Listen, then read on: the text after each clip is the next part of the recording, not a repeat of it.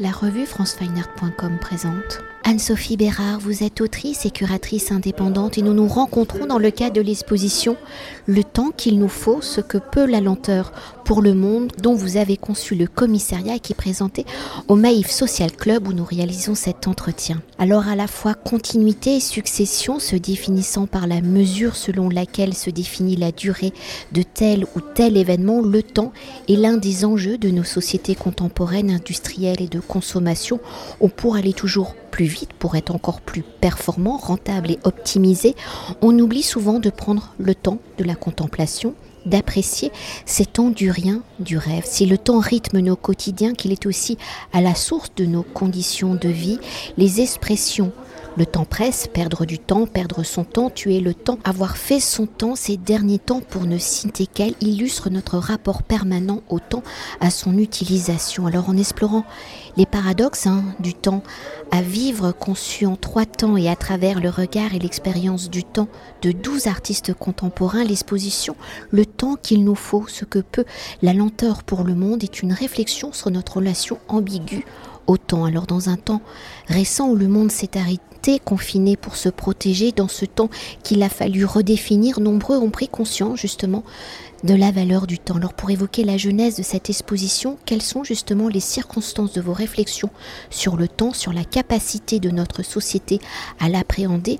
Pourquoi, selon vous, le temps est-il devenu l'un des paradoxes de notre société industrielle et de consommation? En fait, on est à un point culminant euh, de notre société, de notre monde, où la Terre est en phase de finitude. Et dans ce même temps, qui est une urgence, on va dire, écologique, euh, on est au paroxysme de l'accélération, de la rentabilité. Euh, donc on va complètement à, l'endroit inverse de ce que le monde nous dicte. Et entre ces deux tensions, on va dire, on a un peu la sensation que l'humain est, broyé entre ces deux tensions. Et en ce sens, bah, le temps devient une question qui dépasse la question de notre finitude, de l'existentialisme, du sens de nos vies, mais là pose la question de l'humanité, comment on peut survivre à, une telle, à un tel paradoxe. Euh, donc il m'a semblé que, euh, le Maïf Social Club, en s'emparant de, ce thème du temps, euh, avait éminemment raison. Et justement pour appréhender le temps, notre rapport à celui-ci à travers donc le regard de 12 artistes et sur un tempo musical, vous avez conçu l'exposition donc en trois temps? Alors pour interroger le temps, quels sont justement les trois rythmes du temps que vous avez définis, comment ceci reflète-t-il notre consommation du temps? Et pour exprimer ces rapports au temps, comment les artistes matérialisent-ils une matière mouvante qui a été, qui est, qui sera une matière que l'on ne voit pas et qui ne s'arrête donc jamais. Alors en effet, l'exposition, elle est structurée sur euh, trois chansons et le titre donne un peu le là. Euh, on aurait pu l'appeler le temps rêvé, le temps désiré. On l'a appelé le temps qu'il nous faut. Euh, pour rappeler le fait que cette histoire de temps, c'est pas simplement une histoire de désir, c'est une histoire de responsabilité euh, politique et gouvernementale. Euh, bon nombre de personnes ne peuvent pas prendre ce temps qui est tellement essentiel euh, à notre équilibre, à nos imaginaires. Donc l'axe était de se dire voilà ce temps qui nous manque tant, ce temps qui est si compliqué à gérer, il dépend de nombreux facteurs et pas uniquement euh, de la volonté de s'asseoir et de faire du yoga. Euh, pour stéréotyper un peu la pensée parfois du développement personnel, par exemple, qui remet beaucoup entre les mains de l'individu en oubliant parfois le contexte sociologique de celui-ci. Le premier, la première partie de l'exposition Alors on danse, référence à Stromae, euh, ben on est vraiment sur la question de, du temps à vivre. Donc, bah, comme il le dit bien dans sa chanson, bah, voilà, à partir du moment où la vie est compliquée, où la vie est finie, la vie est fragile, la vie est douloureuse, qu'est-ce qu'on fait? Comment on fait pour euh, donner du sens à notre vie, pour la combler? Et pour répondre à cette question, il y a trois artistes. La première, c'est Julia Aumont, euh, qui fait revivre le temps improductif que l'on aime tant quand on est enfant et qu'on oublie si vite quand on est adulte. La deuxième artiste, c'est Ling Ziji, qui compose des foules miniatures avec des personnes rassemblées et des personnes isolées et qui pose de façon très symbolique la question du, temps que l'on consacre à l'autre, à soi, comment on se donne à l'autre et comment on se retrouve aussi. Donc toujours avec cette tension entre volonté, désir, besoin, capacité. Et le troisième euh, artiste, euh, Arnaud Fabre, euh, propose une œuvre qui s'appelle Les souliers, qui est un ballet de chaussures et qui questionne la synchronisation de nos rythmes, parce qu'il n'est pas toujours simple d'adapter notre rythme individuel au rythme imposé par la société. On passe ensuite à la deuxième section, la complainte du progrès, en hommage à Boris Vian, qui a chanté l'avènement de la société de consommation.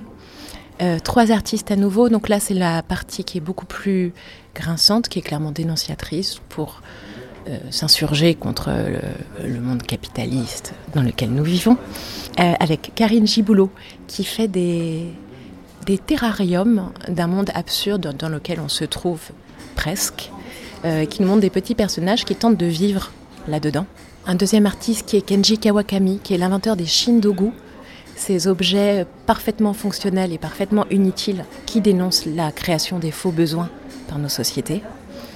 Et le troisième artiste, Daniel Firman, qui nous présente deux sculptures encombrées par une tonne de déchets et qui rappelle ainsi que la vitesse de production euh, engendre euh, un drame euh, écologique et humain. Et puis, on arrive ensuite à la troisième partie de l'exposition, c'est comment qu'on freine, hommage à Alain Vachung, où on essaye d'identifier quelques capacités que nous pourrions avoir pour baisser le tempo.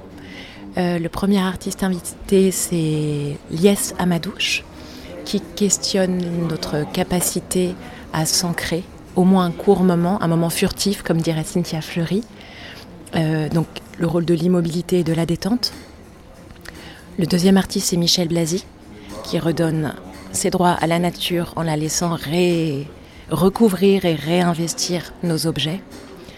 Le troisième artiste, c'est Duan Anduk, qui part à la cueillette des végétaux pour rappeler qu'avec patience et attention, le merveilleux n'est jamais très loin. Et la quatrième artiste, c'est Julie Fortier, qui nous propose un tapis sur lequel on va s'allonger pour rêver un peu ensemble du monde que l'on voudrait pour demain. Et après ces trois parcours, on avait envie de prolonger l'exposition pour qu'elle ne s'arrête pas trop vite. Et on a deux artistes invités, Pierre Bastien, qui compose des petits ballets de mécano, et Louise Présager, qui a fait des fresques dans les autres murs du Maïs Social Club. Et pour continuer de parcourir euh, l'exposition, comme elle est une expérience du temps dans la construction de ce récit sur le temps, comment la relation aux œuvres s'appréhende-t-elle Y a-t-il des dialogues qui s'installent? Comment la scénographie de l'exposition participe-t-elle à l'expérience du temps et dans cette relation au temps, à ce temps qu'il nous faut? Comment le visiteur devient-il un acteur du temps de l'exposition? L'envie sur cette exposition, c'était à la fois d'être dans quelque chose qui était très euh, coucounant, très rassurant. Donc la scénographie qui a été imaginée par Clémence Farel est tout en tulle blanc. Les œuvres sont visibles de tous les points de vue par jeu de transparence. Les structures sont arrondies, circulaires. Donc on a vraiment quelque chose qui est euh, chaleureux et, et quelque part un petit peu évanescent. Une fois qu'on est dans ce cocon, ce qu'on voulait, c'était réussir à ce que la personne prenne son temps. Donc il n'y a pas une surstimulation. Il y a quelques œuvres interactives, comme celle de Lies Amadouche.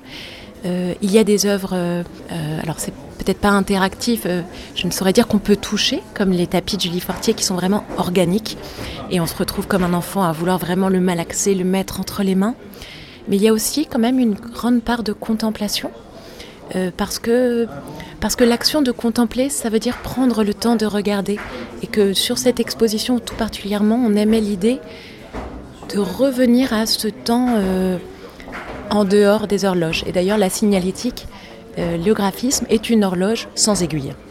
Et pour conclure notre entretien, peut-on s'attarder sur le titre de l'exposition avec ce que peut la lenteur pour le monde, plutôt son sous-titre, si on a déjà abordé le rythme intensif hein, de notre société contemporaine, un rythme qui a bouleversé à l'accélérer le rythme naturel de notre écosystème, Comment justement la lenteur, ce temps libre et désintéressé peut-il améliorer nos conditions de vie, l'environnement qui nous accueille et comment l'exposition et les artistes répondent-ils concrètement à cette question? Vous l'avez déjà abordé, hein, mais peut-être pour aller d'un point de vue peut-être plus philosophique. Il y a une économiste, euh, Geneviève Azan, dont je parle dans l'exposition, qui parle de la lenteur comme euh, arme politique pour habiter autrement le monde. Et euh, elle parle notamment du fait de marcher. Elle dit quand on marche, on destitue le temps des maîtres. Parce qu'on refuse le rythme imposé. Et le simple fait de ralentir nous interdit de supporter la cadence qu'on nous demande d'avoir. Donc il y a là-dedans, je trouve, un geste de révolte pacifique qui est très important. Euh, par ailleurs, on va retrouver par exemple dans l'artiste euh, de Duan Duc le fait de regarder la nature, c'est lui prêter attention. Et comme pour toute chose et comme pour tout être humain, à partir du moment où on prête attention à quelqu'un, on se met à l'aimer. Et si on l'aime, on va aller vers son respect. À un moment, il faut regarder comment une fleur pousse pour comprendre qu'elle va avoir besoin d'espace, d'eau, d'air et donc de temps. Euh, en salle, l'attention n'est pas simplement quelque chose de l'ordre de l'esthétisme ou de la bourgeoisie, mais c'est vraiment fondamental pour être en accord avec les autres vivants. Et si on était en accord avec les autres vivants, il est certain qu'on changerait nos méthodes de production et de consommation. Merci Merci à vous. Cet entretien a été réalisé par franceweiner.com.